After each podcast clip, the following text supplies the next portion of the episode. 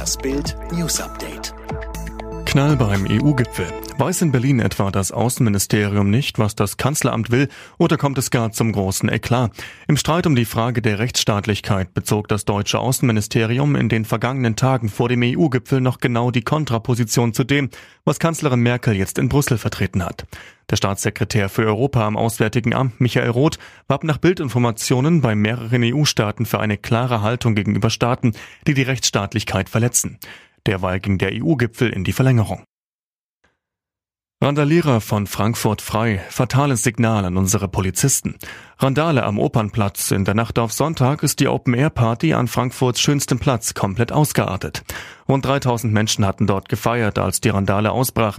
Auslöser war eine Massenschlägerei mit 25 bis 30 Beteiligten. 500 bis 800 randalierten laut Polizei. Unzählige bewarfen Polizisten. Fünf Beamte wurden verletzt. Jetzt muss die Polizei die letzten acht von 39 Krawallmachern wieder laufen lassen. Es reicht nicht für U-Haft.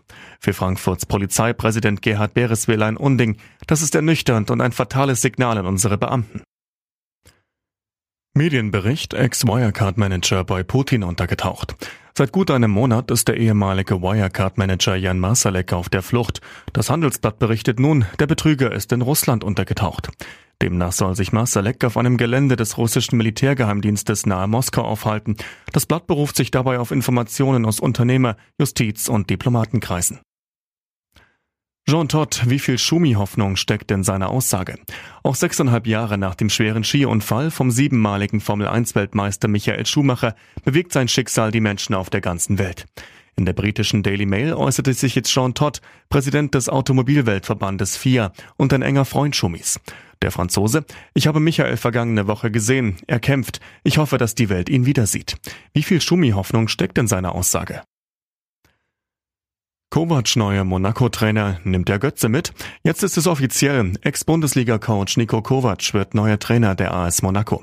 Der Kroate, der bis November 2019 beim FC Bayern gearbeitet hatte, unterschrieb einen Dreijahresvertrag, wie der Club am Sonntag bestätigte. Und Mario Götze steht auf seiner Wunschliste. Unser WM-Torschütze, der sich gerade erst in Dortmund verabschiedet, ist ablösefrei zu haben.